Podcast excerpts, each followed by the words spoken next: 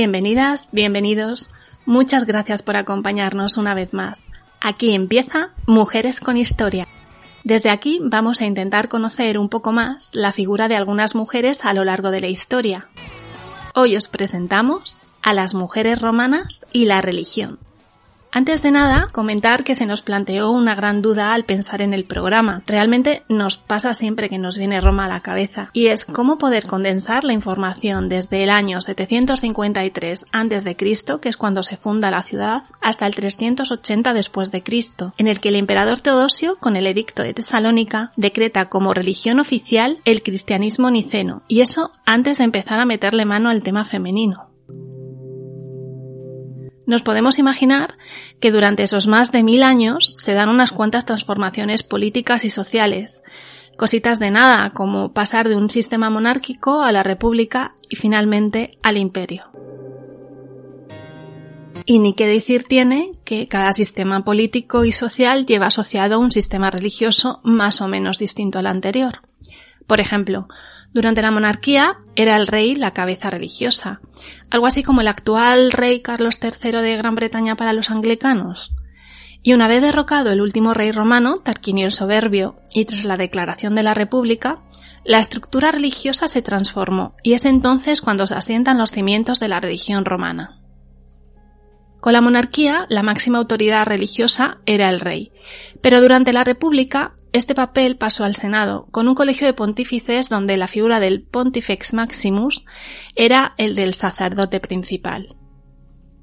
Al principio el título era meramente religioso, pero con el paso del tiempo fue adquiriendo más peso político, hasta que al llegar al imperio con Augusto se asoció directamente a la persona del emperador.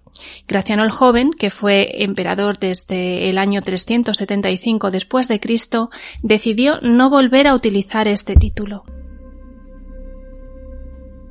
Entonces la religión romana estaba dirigida y organizada desde el Estado, Efectivamente, podemos decir que la religión en Roma era un asunto de Estado. Todo era religión en Roma. De hecho, estaba fuertemente vinculada con la vida política, pues muchas de las responsabilidades y tareas religiosas recaían tanto en los magistrados romanos como en los sacerdotes. Por ejemplo, las liturgias públicas, los ritos religiosos, la organización de los sacerdocios, la interpretación del derecho sagrado, el fas, que es el derecho de los dioses, lo que ellos permitían o no permitían hacer, o la consulta de los libros civilinos. ¿Y qué eran los libros civilinos? Pues eran tres libros que recogían una colección de oráculos o profecías y que fueron custodiados durante un tiempo en el templo de Júpiter en Roma.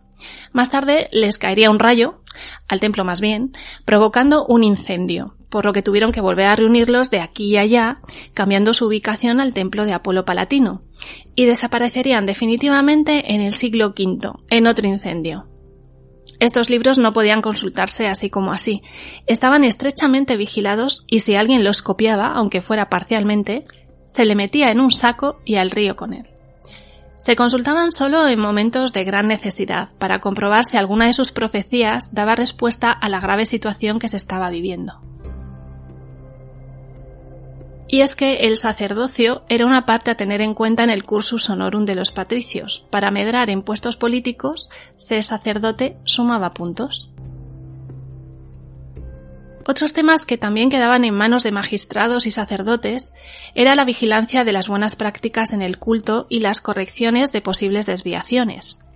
La introducción de nuevas divinidades, algo que se daba con relativa frecuencia, sobre todo en los momentos de mayor expansión de Roma al adoptar los dioses de otros pueblos y culturas que eran romanizados, y la interpretación de los auspicios. Y en este punto hemos de comentar que en la sociedad romana las responsabilidades y derechos quedaban en manos de los hombres. A las mujeres se las consideraba seres débiles, incapaces de controlar sus pasiones, personas que viven en una infancia perpetua, por decirlo de algún modo, y que necesitaban de la tutela continua de un hombre. Por ello, desde su nacimiento hasta su muerte, las mujeres siempre dependían de algún varón de la familia. Según Catón, no nos simpatiza Catón, hemos de decir, Los mayores fueron quienes decidieron en su momento que las mujeres debían de contar con un representante legal para cualquier tema que quisieran emprender y que debían de estar bajo la tutela de sus padres, hermanos o maridos. Algunos juristas utilizaron para referirse a las mujeres expresiones como fragilitas sexus o imbecilitas sexus. Creo que no es necesario traducirlas. Y esto fue siempre así. Pues una vez instaurado el imperio con Augusto, la Lex Julia y la Lex Papia Poppaea, contemplaban algunas situaciones que liberaban la tutela de la mujer con la Justrium Liberorum. La condición era haber parido tres hijos en el caso de las mujeres libres y cuatro hijos en el caso de las libertas. Y en el año 410 los emperadores Honorio y Teodosio lo ampliaron a todas las mujeres. Ni que decir tiene que lo comentado sobre la tutela y demás era aplicable también a la vida religiosa. ¿Podemos decir que los romanos eran gente religiosa? Pues sí, eran religiosos. Y además, para más inri, supersticiosos. Así que muchas veces daban más importancia a los ritos que a las creencias. La base de la religión romana era mantener el equilibrio y la paz entre los dioses y los hombres a través de las ceremonias y ofrendas que les hacían, aunque los dioses eran un tanto puntillosos y cualquier desliz en el cumplimiento de los deberes religiosos podía provocar su enfado, provocando, valga la redundancia, todo tipo de calamidades al infractor o infractores, y creando monstruos, prodigios y portentos. Muchos de los prodigios y portentos estaban relacionados con el embarazo y el parto de las mujeres. Podían llegar a ser abortos, niños con malformaciones. Para los romanos eran castigos divinos y, como es lógico, se daban más frecuentemente en épocas de crisis, guerras, hambrunas, lo que reforzaba aún más esa idea. Todas estas maravillas debían ser reportadas a los pontífices para que realizaran los ritos de expiación, purificación y o sacrificios necesarios y restituir así el equilibrio perdido. Dentro de cada hogar era el pater familias correspondiente el responsable del culto doméstico y quien se encargaba de realizar y hacer respetar los ritos privados dentro de la familia. No vamos a entrar a hablar sobre la mitología romana, porque eso daría para varios programas, pero sí decir que, tal como comenta la historiadora Rosa Cid López, la relación que se establece en el panteón romano entre dioses y diosas es una representación de cómo debe estructurarse la sociedad romana y guarda paralelismo con lo que deben y no deben hacer, lo que está permitido y no está permitido con la posición jerárquica que tanto dioses y diosas mantienen entre ellos. También es cierto que, bueno, a las diosas a veces se les permite ciertas licencias o, bueno, algún comportamiento fuera de lo socialmente permitido. Digamos que por ser vos quien sois y porque sois una diosa. Eso sí, no era extrapolable a las mujeres comunes. El orden religioso reproduce en cierta medida el orden social. De ahí que las diosas nunca estén al mismo nivel que los dioses, por ejemplo. Juno, una de las diosas de la tríada capitolina, las tres deidades más importantes del panteón, junto con Júpiter y Minerva, tiene un papel de esposa de Júpiter y madre, encarnando los valores que deben tener las matronas romanas como la puditicia, que es la virtud, modestia o castidad, y su relación con la maternidad. Normalmente, para la celebración de las distintas festividades, se necesitaba la presencia de sacerdotes que organizaban los ritos, pero en el caso de las mujeres, las matronas romanas se organizaban a veces sin presencia de estos. El mundo sacerdotal romano era eminentemente masculino, pero también existían sacerdotisas en algunos de los cultos. Por ejemplo, hablaremos de las vestales, la flamínica dialis, la Regina Sacrorum, las sacerdotisas de los cultos extranjeros o las flamínicas imperialis. Las mujeres también participaban en los distintos ritos y celebraciones públicas como grupo, siendo algunos de ellos exclusivamente femeninos, como el culto a la Bonadea o las matronaleas en honor a Juno, y también participando en otras celebraciones más exóticas importadas de otras culturas, y que a veces resultaban Sodoma y Gomer, digo Gomorra.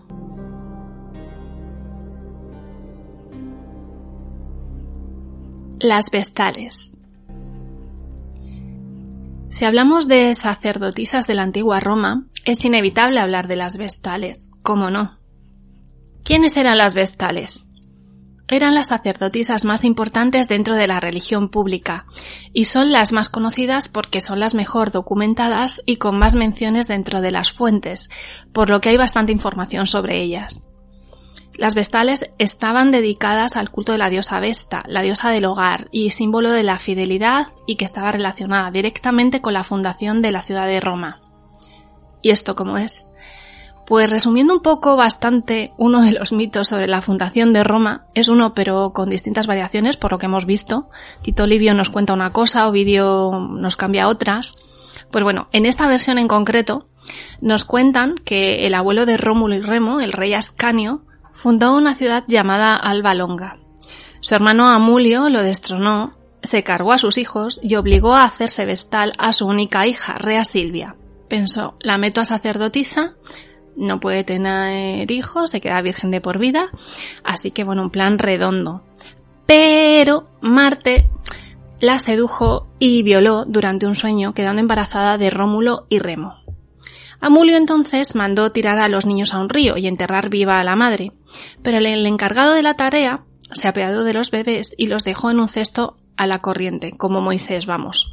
Pero el dios del río, Tíber, los salvó y los dejó al cuidado de una loba en el bosque, y rescató a Rea Silvia con la que se casó.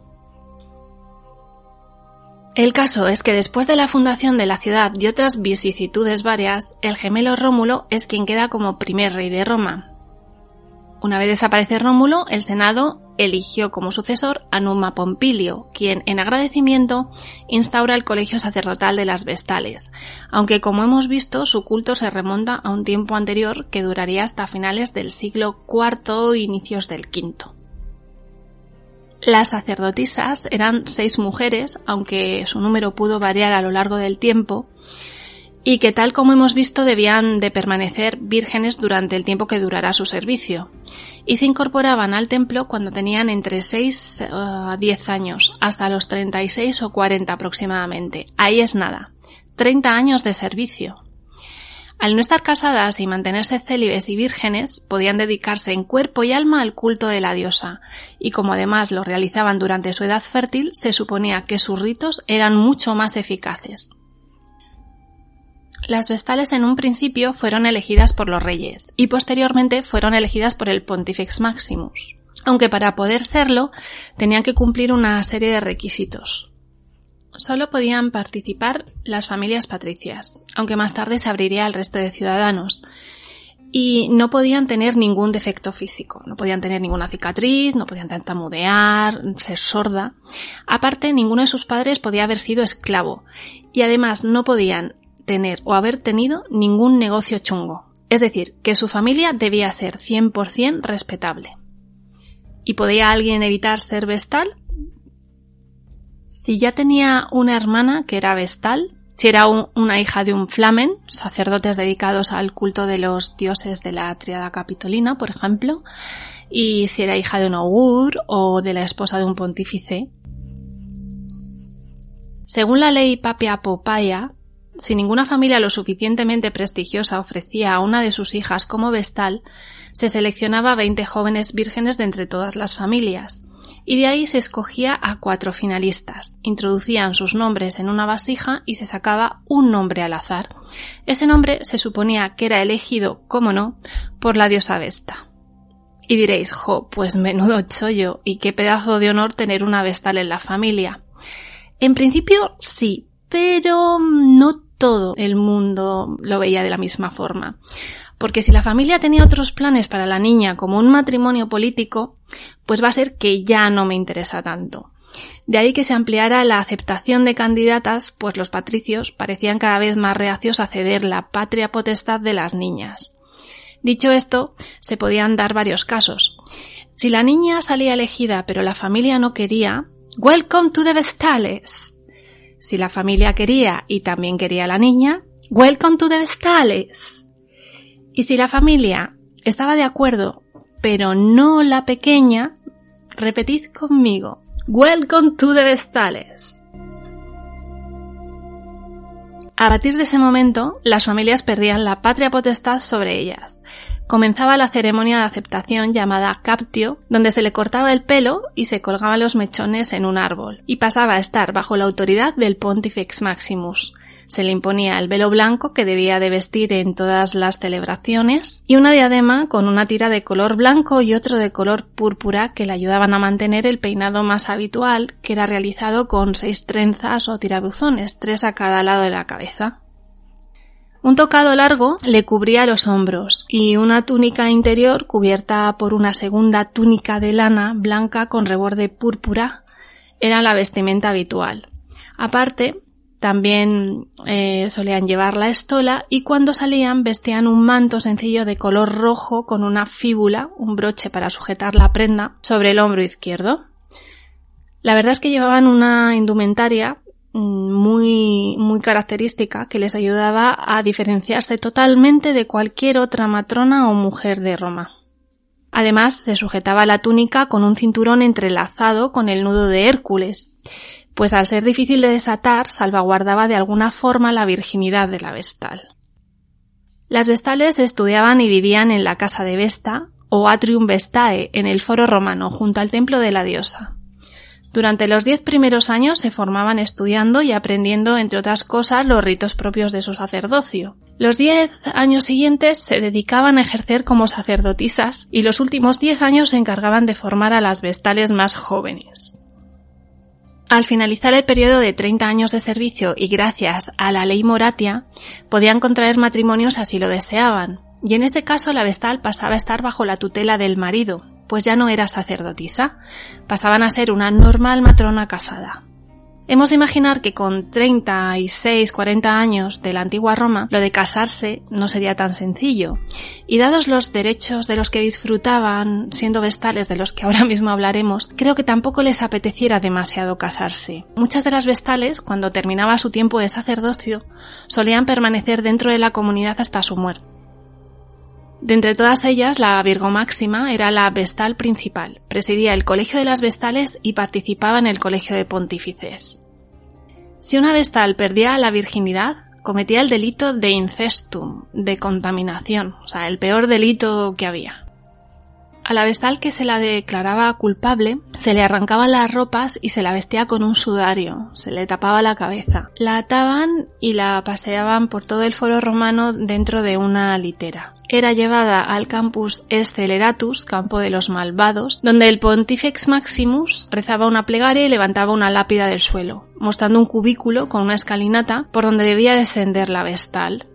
Dentro encontraría solamente una cama, una lámpara de aceite, un poco de leche, un poco de pan y un poco de agua. Retiraban la escalinata, cerraban la lápida, la sellaban y ahí quedaba la vestal, muriendo de hambre su muerte no era solo un castigo, sino también una expiación, pues recordaremos que una vestal hubiese tenido sexo significaba que había roto sus votos, no había cumplido con sus ritos. Recordemos que podía significar esto. Ya se había roto el equilibrio entre los dioses y los hombres, con lo cual ya sabemos. ¡Ay Dios! Vamos a morir todos. Si no se realizaban las oraciones y expiaciones correspondientes para apaciguar la ira de los dioses. ¿Y qué le pasaba a él? A él, a él el amante bandido, quiero decir. Pues al parecer eran bastante menos considerados. Directamente era condenado a muerte por flagelación en el Comitium, en una esquina del foro romano. También es cierto que este tipo de castigo no debió de ser muy utilizado. Se cuentan pocos casos a lo largo de lo que duró el culto y además, bueno, así personalmente yo sí lo pienso, no sé si el desahogo compensaba el riesgo, la verdad. Entre las responsabilidades que conllevaba ser una vestal, aparte de mantenerse vírgenes durante todo su sacerdocio, como hemos visto, una de las principales y más importantes tareas era cuidar del fuego sagrado de la diosa día y noche, para que no se extinguiera. El fuego simbolizaba al pueblo romano y el fuego preservaba la prosperidad de Roma. ¿Y si se apagaba, qué? Pues si se apagaba, además de que la encargada sería azotada, de nuevo era probable que cualquier desgracia pudiera caer sobre Roma. Además, eh, las vestales también debían de encargarse de rezar y orar a la diosa, participar en determinadas festividades, siempre supervisadas por el Pontifex Maximus, mantener limpio el templo diariamente y purificarlo rociándolo con agua sagrada traída de una fuente donde se suponía que vivían las musas así como los objetos sagrados que había en él, como el Palladium, una representación de madera de Palas Atenea que, según el mito, fue llevada a Roma por Eneas desde Troya, y también cuidar de los penates, los dioses del hogar. También purificaban todo templo o estatuas de dioses que se les solicitara, las perfumaban y demás. Dedicaban altares o estatuas, realizaban oraciones o expiaciones siempre que se les pidiera para restaurar la Pax de Orum. Recordemos el equilibrio es entre dioses y hombres. No olvidéis que las oraciones y ritos realizados por las vestales tenían un más dos de poder debido a su pureza virginal. A ver, el colegio de las vestales no era ninguna tontería. Tenía bastante poder y bastante influencia política, ¿vale? Tanto es así que los documentos eh, importantes se guardaban bajo custodia vestal, como por ejemplo los testamentos de Marco Antonio o del propio Julio César. Otra de sus funciones era realizar la mola salsa, que era una torta sagrada de trigo eh, que se utilizaba en la inmolatio, en los sacrificios rituales, esparciéndola sobre los animales que se fueran a sacrificar para purificarlos.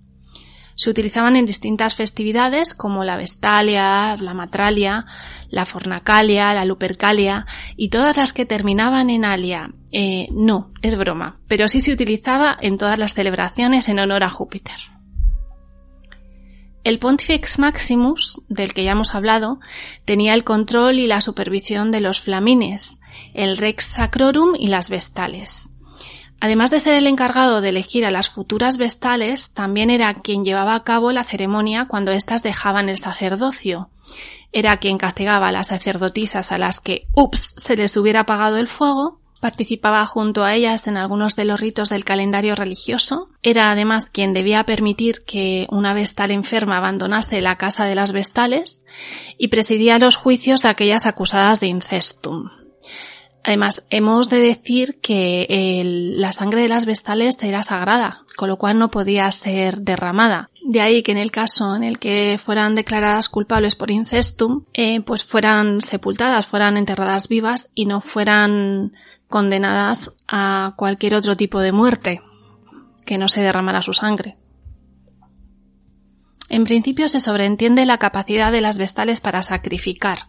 A fin de cuentas, su posición jurídica las asimilaba casi a los hombres y además portaban la secéspita o cuchillo sacrificial, aunque podrían ser solo un atributo que no exigiera su uso per se.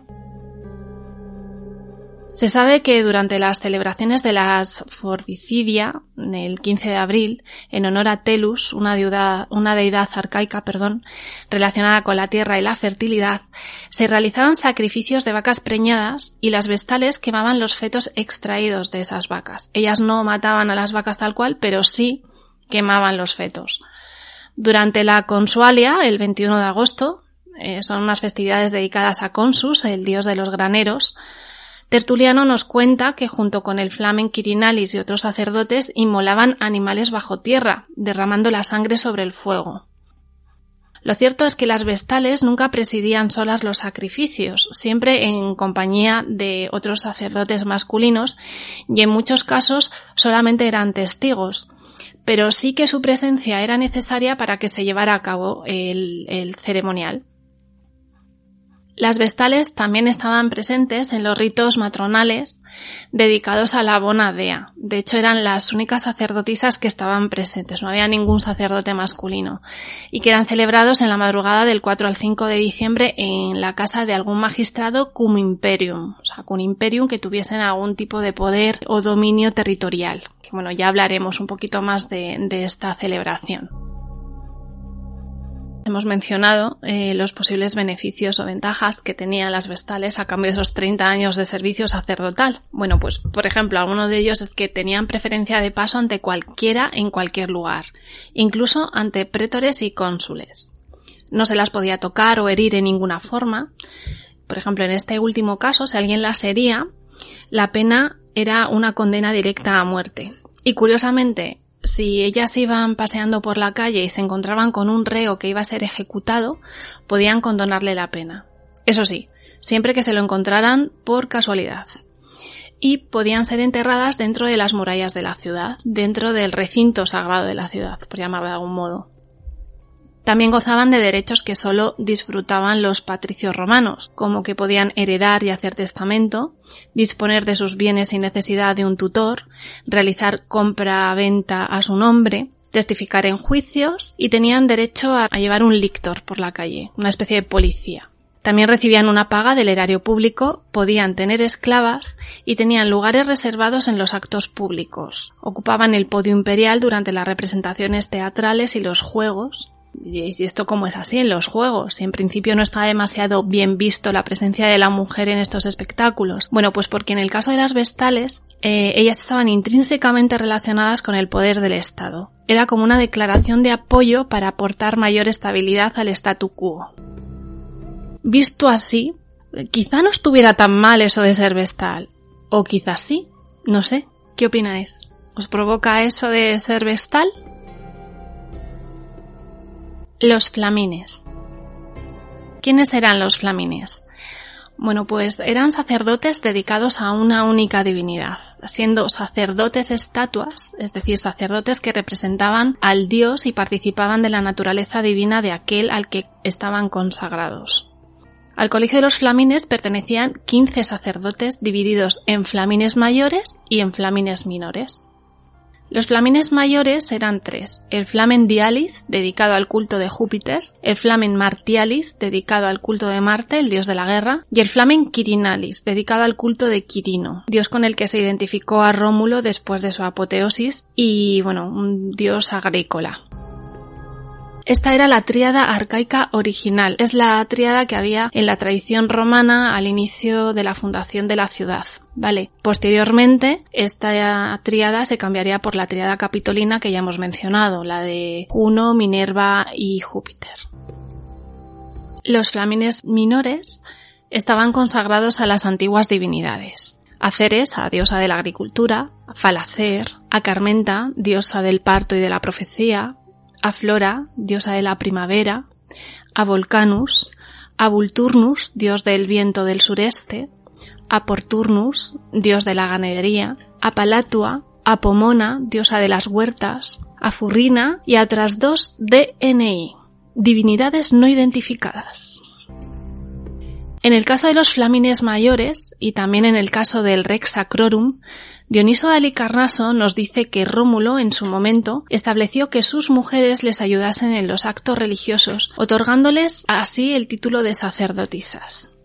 De las cuatro sacerdotisas, la Regina Sacrorum, la Flaminica Dialis, la Flaminica Martialis y la Flaminica Quirinalis, de las que se conocen más datos es sobre las dos primeras, la Regina Sacrorum y la Flaminica Dialis, de las que hablaremos un poquito más y aunque ninguna de las dos disfrutaba de los privilegios jurídicos que tenían las vestales, ellas, al igual que las Flamínica Martialis y la Quirinalis, desempeñaban un papel complementario en las funciones sacerdotales de sus respectivos maridos. La Flamínica Dialis según nos cuenta Livio, el nacimiento de la figura del Flamen Dialis mm, fue gracias a Numa Pompilio, el aquí de nuevo, el segundo rey de Roma, que delegó sus funciones sagradas como sacerdote de Júpiter con el fin de que nunca quedaran desatendidas, al tener que ausentarse de la ciudad pues para guerrear o cualquier otra historia. Vamos, que no le daba la vida al pobre.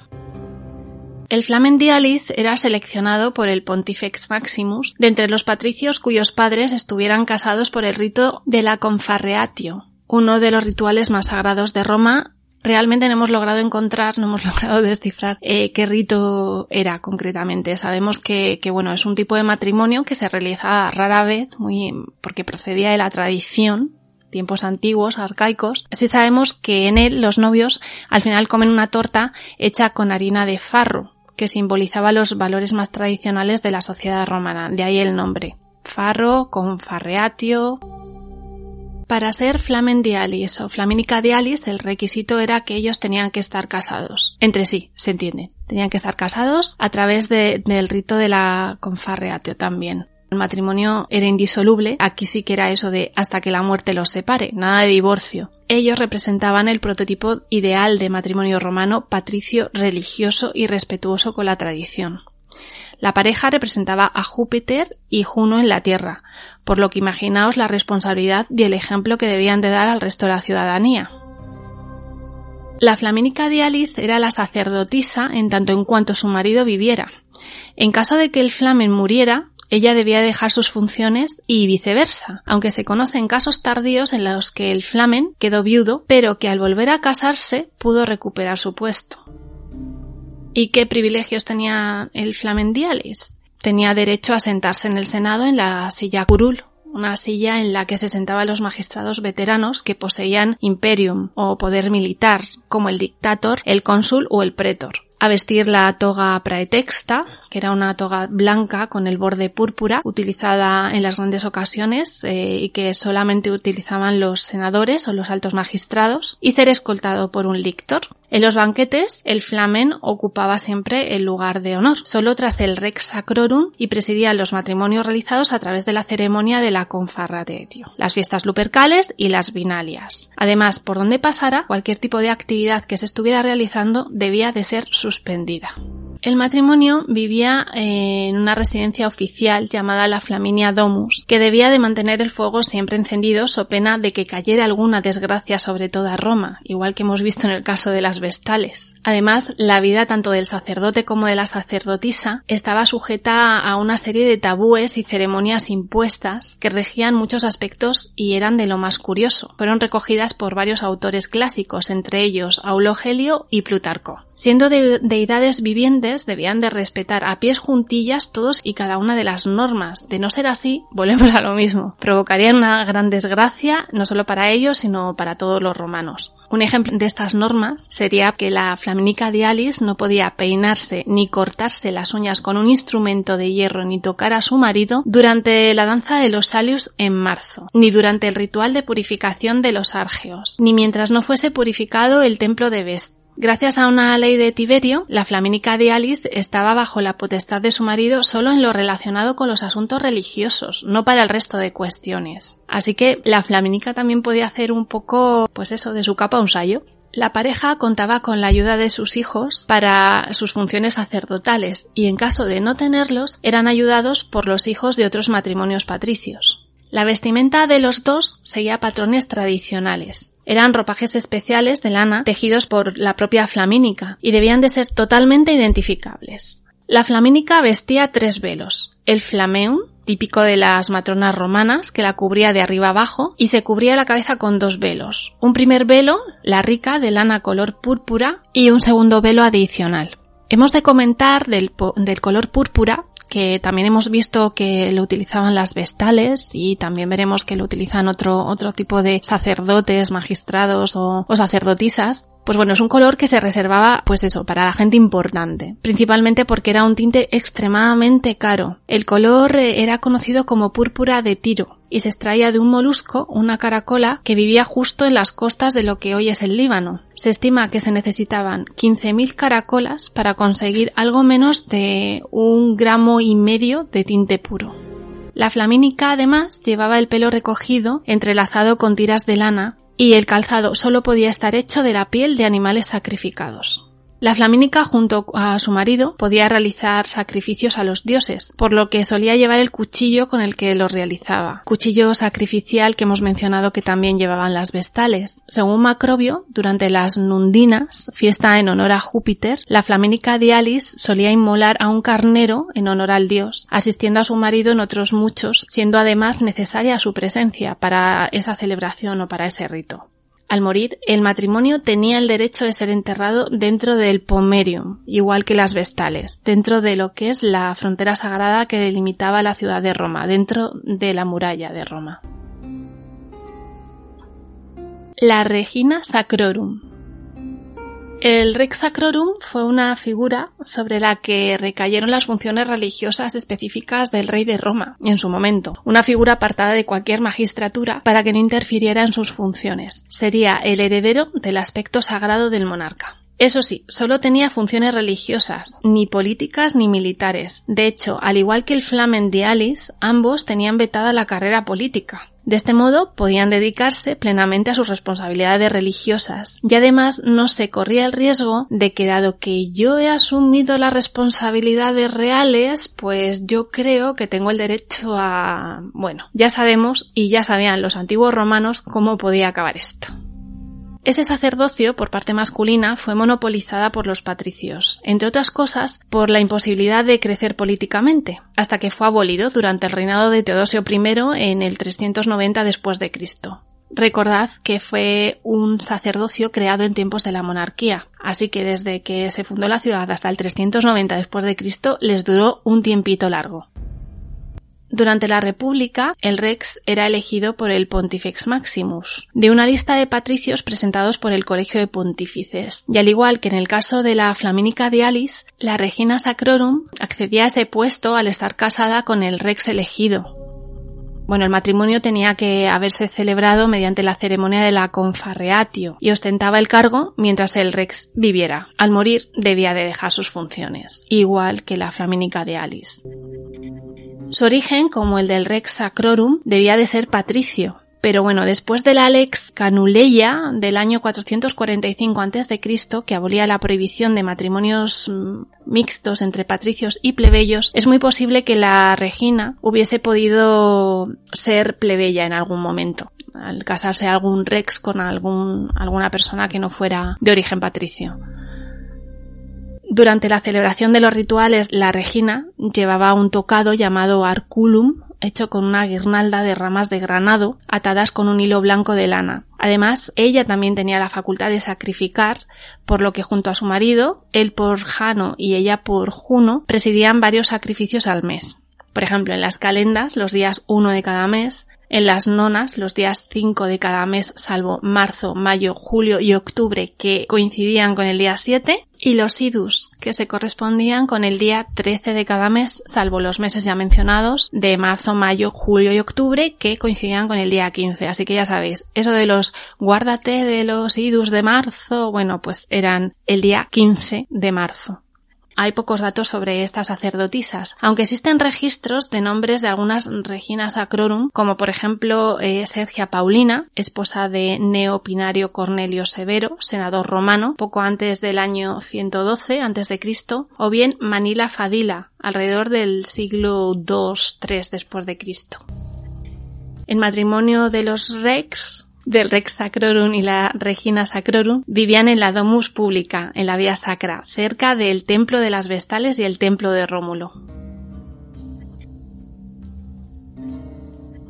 Las sacerdotisas de cultos extranjeros.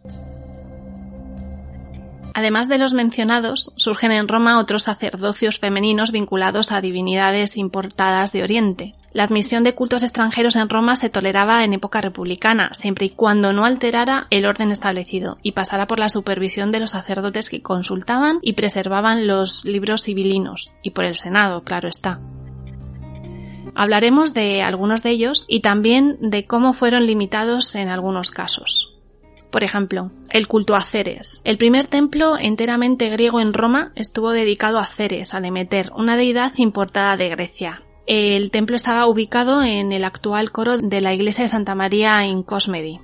Las liturgias de, de, esta divinidad eran en griego y sus sacerdotisas, al menos en un inicio, eran originarias de la región de Nápoles, de la Campaña, y posteriormente se les concedería la ciudadanía romana. Otro ejemplo lo tenemos en el sacerdocio de, la diosa Cibeles, Cibeles Magna Mater. Eh, en este caso, el sacerdocio era tanto ejercido por mujeres como por hombres, pero de origen frigio.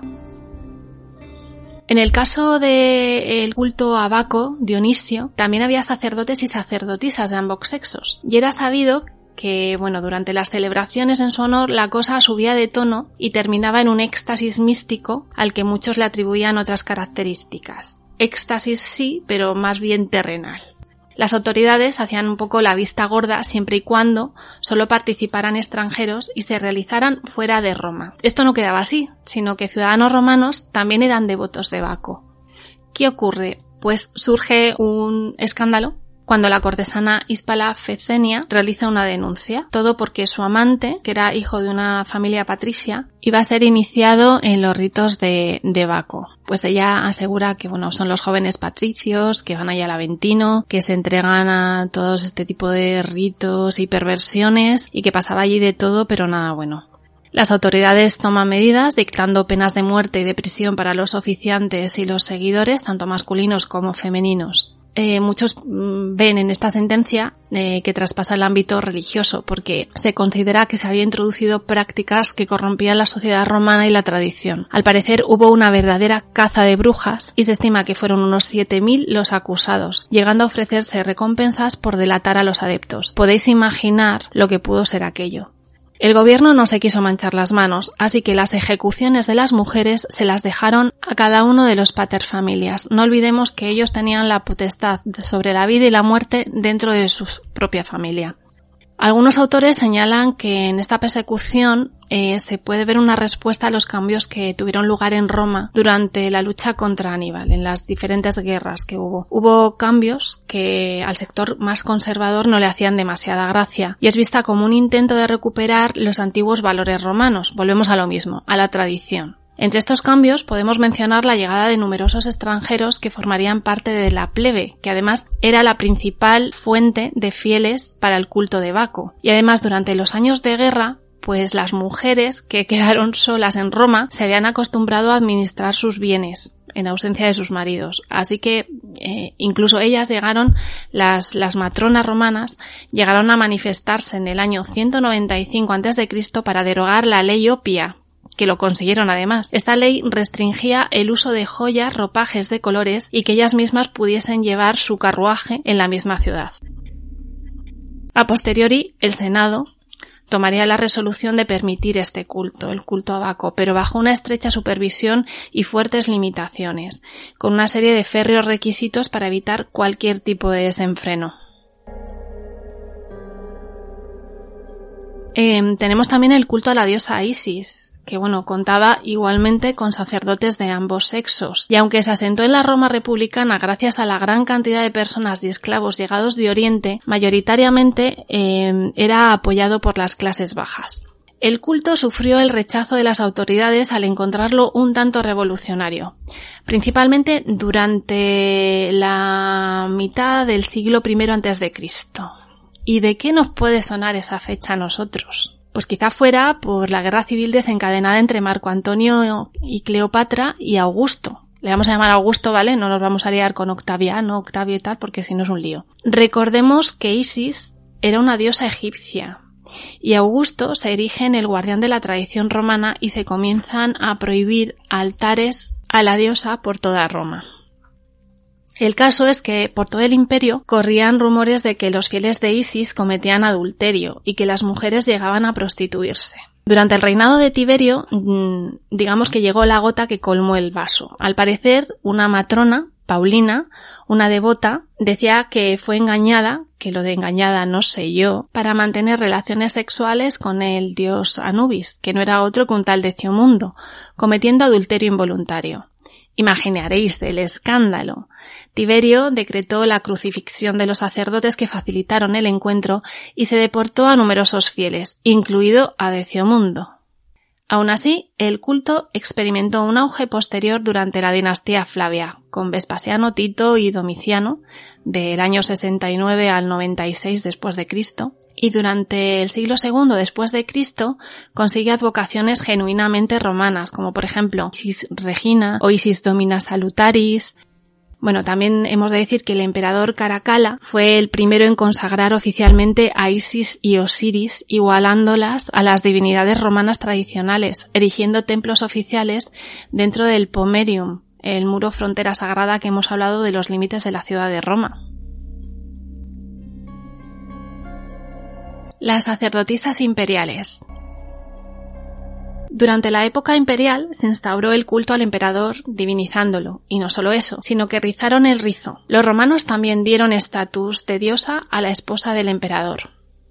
Después de la muerte de Livia en el año 29 después de Cristo, siendo su nieto Claudio emperador en el año 42-43 después de Cristo, este la deidifica, pasa a convertirla en divae, legitimando mucho más la figura del emperador.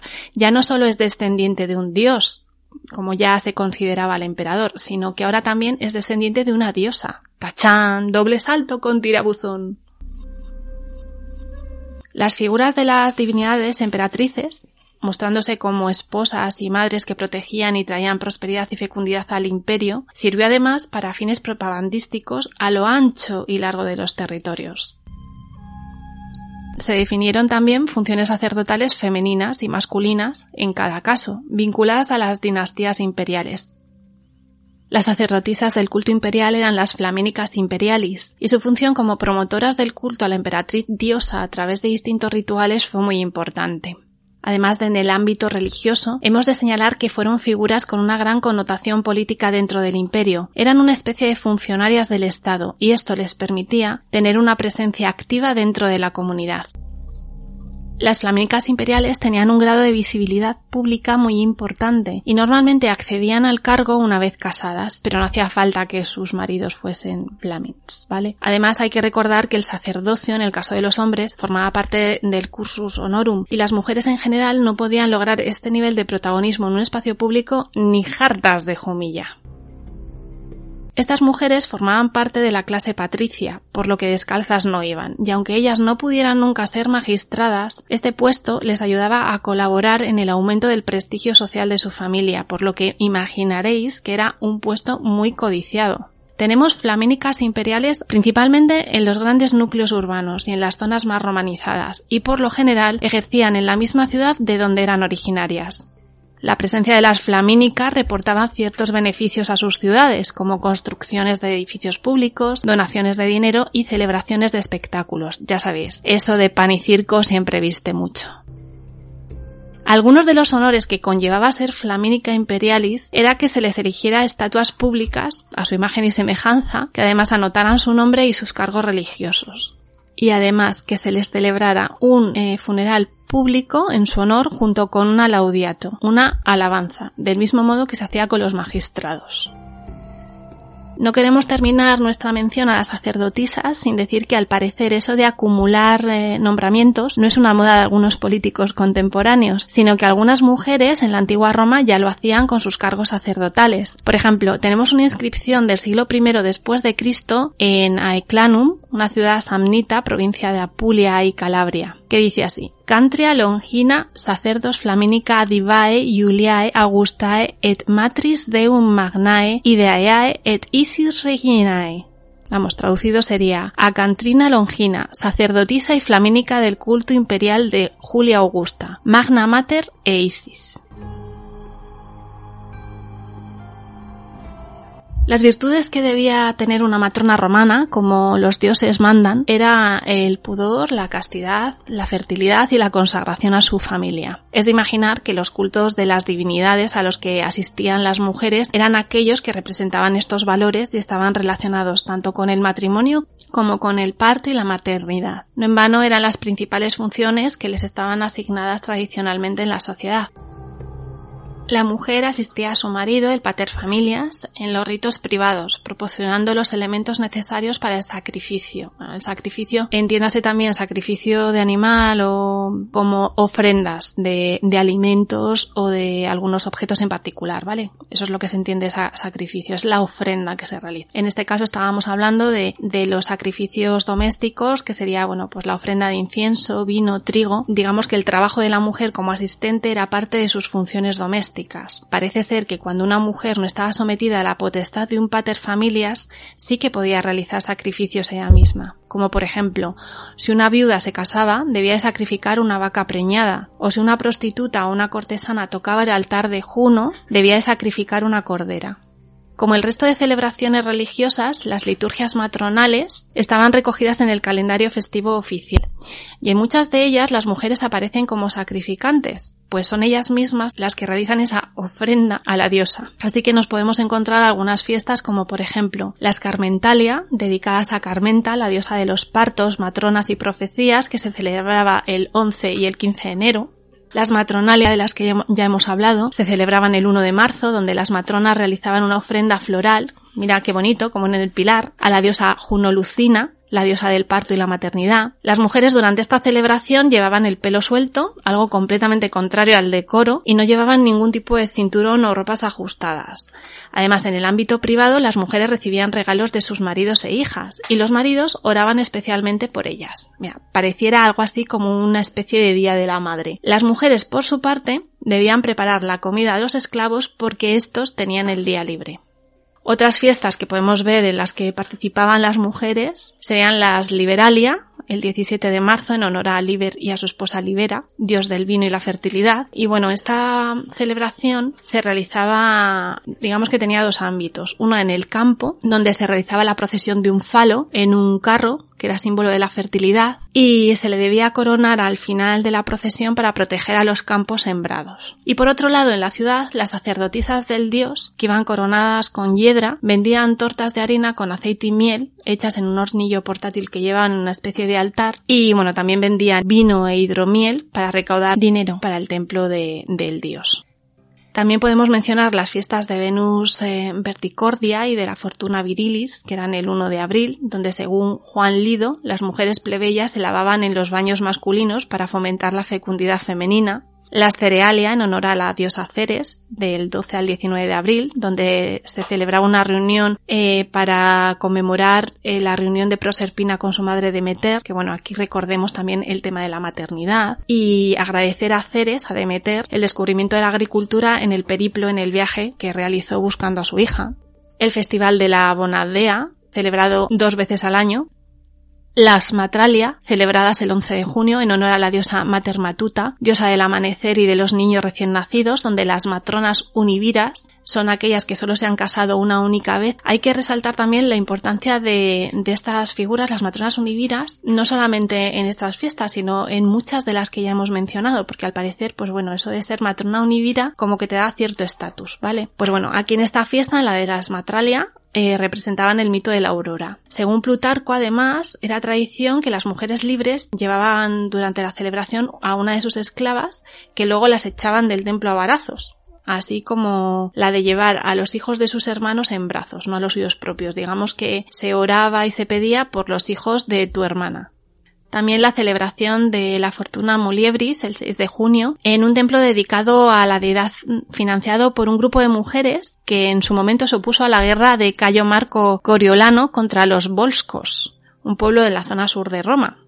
Las nonas caprotinas en honor a Juno Caprotina el 7 de julio, en el que las mujeres libres y esclavas ofrecían libaciones de leche bajo una higuera a Juno, y o las Nemoralia, dedicadas a Diana, la diosa de la caza, la luna, del inframundo, la castidad, la patrona de las comadronas y de los buenos partos, el 13 de agosto.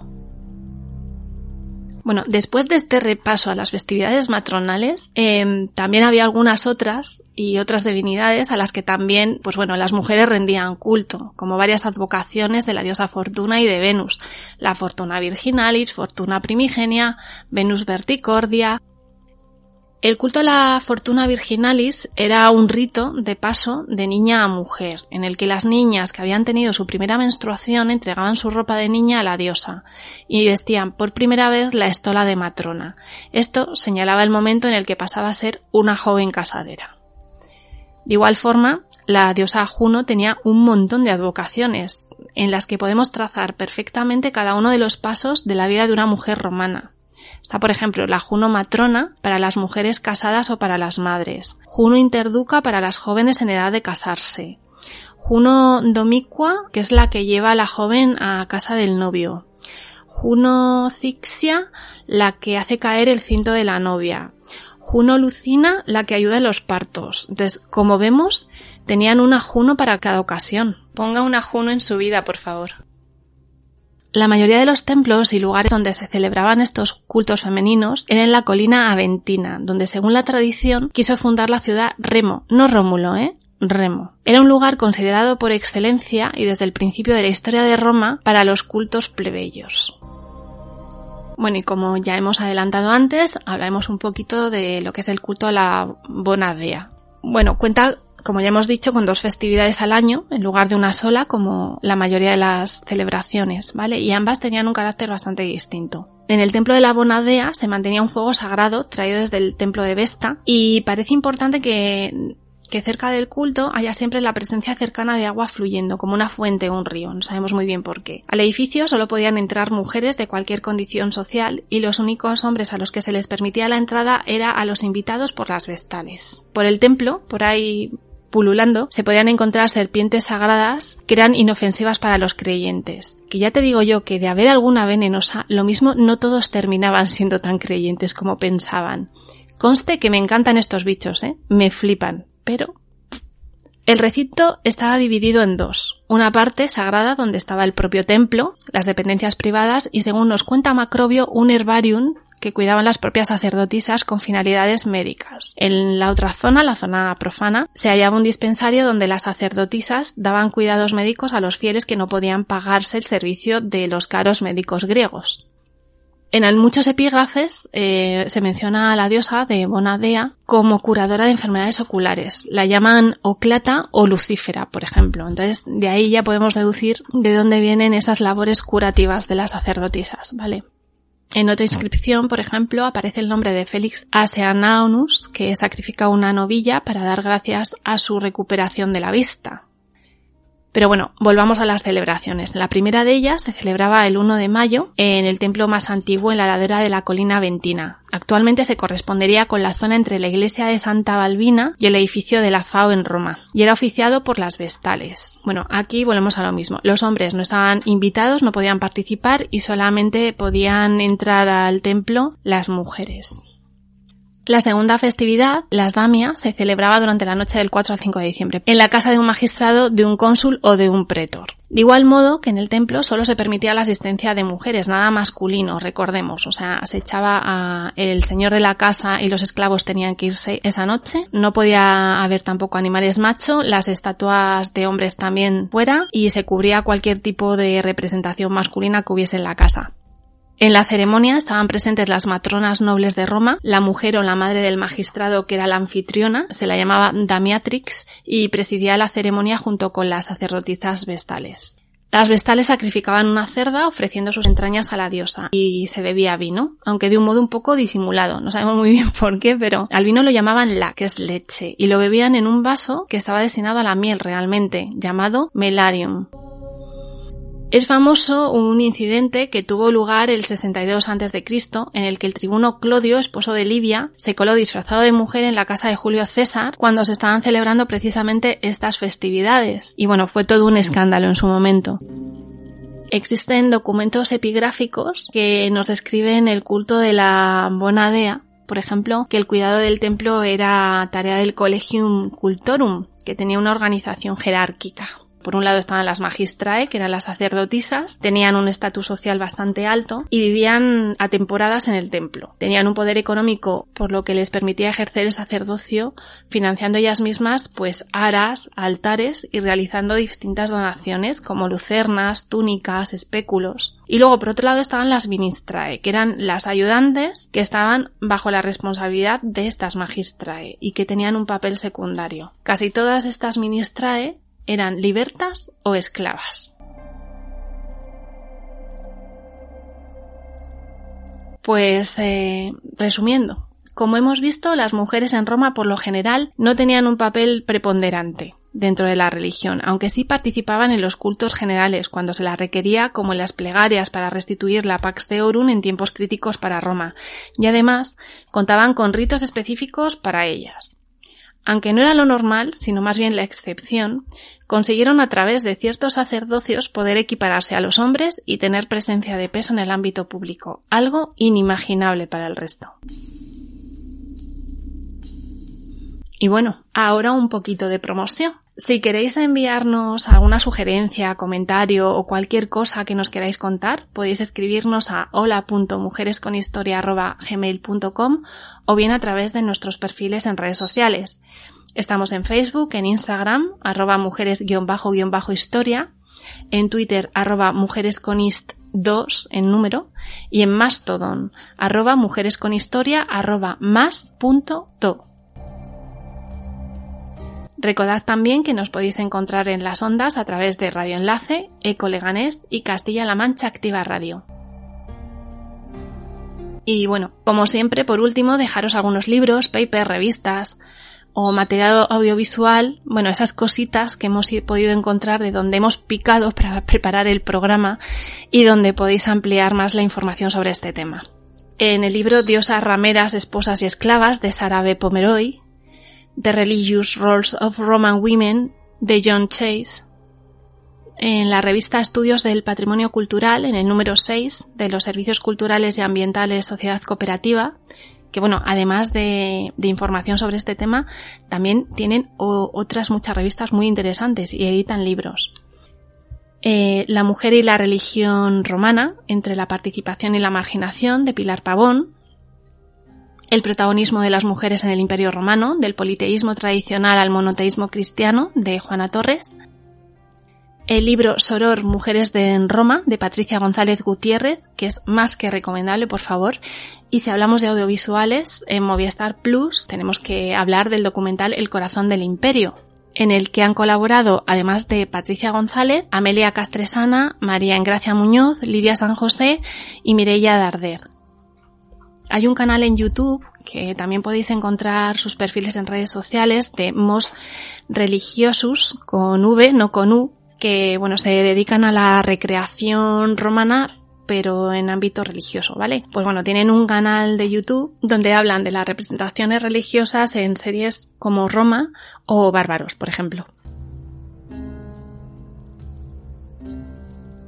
Y bien, eso es todo por hoy. Esperamos que os haya resultado interesante y os esperamos en el próximo programa. Por favor, solo hacednos un favor. No olvidéis ser felices.